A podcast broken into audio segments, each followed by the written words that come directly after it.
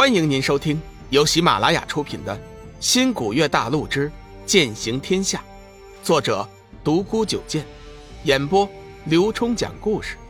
欢迎订阅。第一百集，幽梦之父。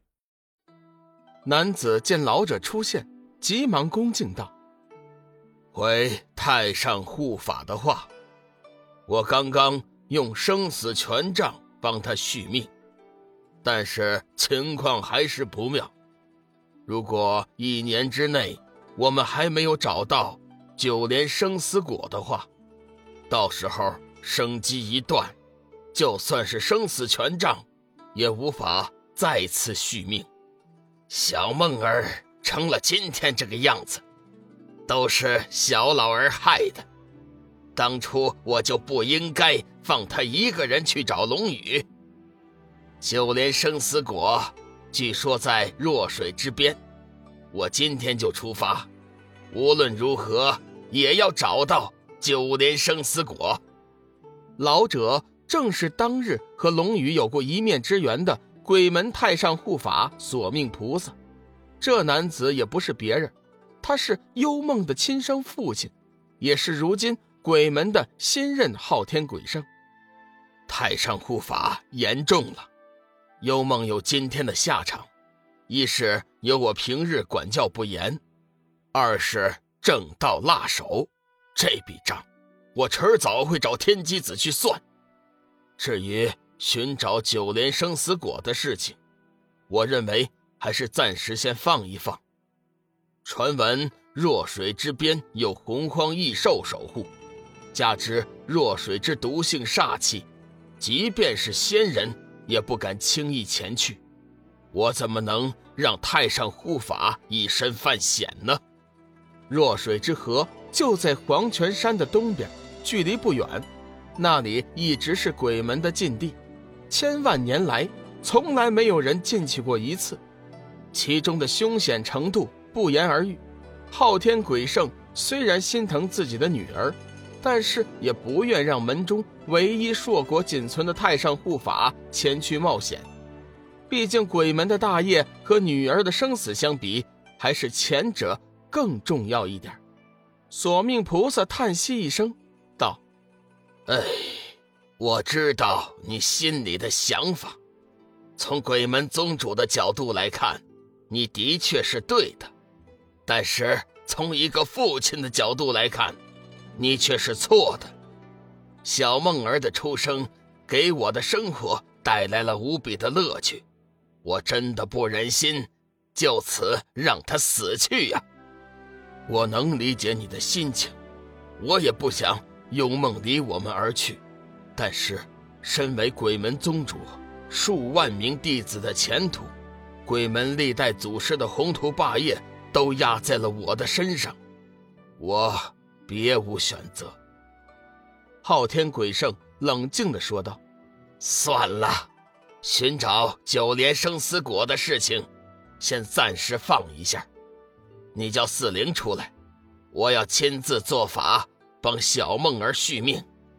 日前我已经仔细的推算过，小梦儿日后还有一些福缘，我不能让她提前送命。”昊天鬼圣稍微犹豫了一下，道：“谨遵太上护法。”话音刚落，昊天鬼圣双手打出几道灵诀，殿宇之中顿时传来一阵轰隆之声，随后平地之中慢慢升起了四座黑色的鬼王雕像，每座雕像高达三丈，形态各异，手中握有不同的武器，或者长剑，或者宝塔。或者长矛，最让人惊奇的是，四座鬼王雕像自出土之后，各自口中都开始喷吐黑色的火焰，将整个大殿都笼罩在一片诡异的黑气中。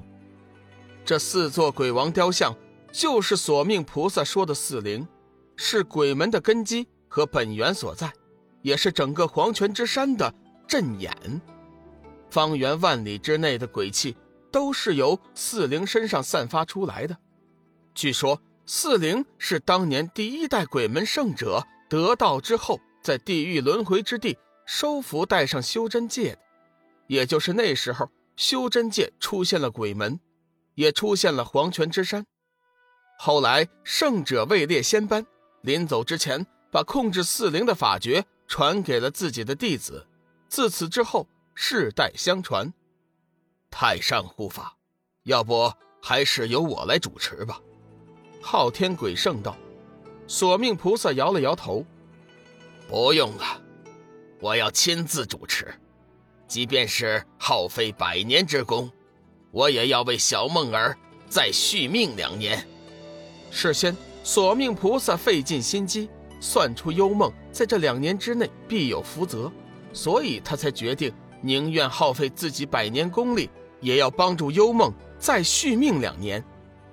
昊天鬼圣本来还想说些什么，但是终究还是忍住了。相对自己这个做父亲的来说，索命菩萨对幽命的爱更加的浓厚，自己就是想拦也拦不住。索命菩萨深吸一口气，双手打出几道灵诀，双指如笔，在虚空中描画着什么。片刻之后，眼前出现了一座由红色光芒组成的奇异阵图。昊天鬼圣知道，眼前的阵法便是鬼门秘术逆天夺命阵。逆天夺命阵。逆天而行，夺取天之命数，据说是鬼门第三代宗主为了救助自己心爱之人创造的。此阵虽然能逆天改命，但是主阵之人却要付出相当大的代价。所谓一饮一啄，万物平衡，就是这个道理。当年第二代鬼门宗主为自己心爱之人续命百年，耗费了自己毕生功力。放弃了飞升成仙，今天索命菩萨虽然只是为幽梦续命两年，但是也得耗费百年之功。百年之功虽然也算不了什么，但是对于索命菩萨这样即将飞升的修真，影响还是挺大的。因为逆天日后飞升考验之时，索命菩萨的天劫会比平常大上几倍。说话间，索命菩萨口中。默默念动咒语，逆天夺命阵顿时红光大盛，其中出现了许多密密麻麻的怪异文字和符号，隐隐有光亮闪动，活灵活现。天地玄宗，万气本根，广修一劫，正悟神通。地狱内外，唯道独尊，体有金光，复应五身，视之不见。听之不闻，包罗天地，养育群生。诵持一遍，身有幽冥。三界世出，四灵司迎。万神朝礼，一时雷霆。鬼妖丧胆，精怪亡形。内有霹雳，雷神隐名。洞会交彻，四气腾腾。鬼灵速现。富户急急，如天鬼灵光降律令，射！随着阵法的启动，四灵雕像宛如复活了一般，自行移动，占据了东南西北四个方位，紧紧的围绕在大殿中央的祭台四周，各自身上射出一道红色的能量，钻入幽梦的体内。整个过程。大约持续了两个时辰之久，索命菩萨的额头上出现了大量的汗珠，脸色也越发苍白起来。昊天鬼圣见状，心中大急，生怕索命菩萨出事想要上前阻止，却被阵法之力反弹回来。就在这时，索命菩萨慢慢的停住了手中的法诀，阵法也随着缓缓的停了下来。听众朋友，本集已播讲完毕，订阅关注不迷路，下集精彩继续。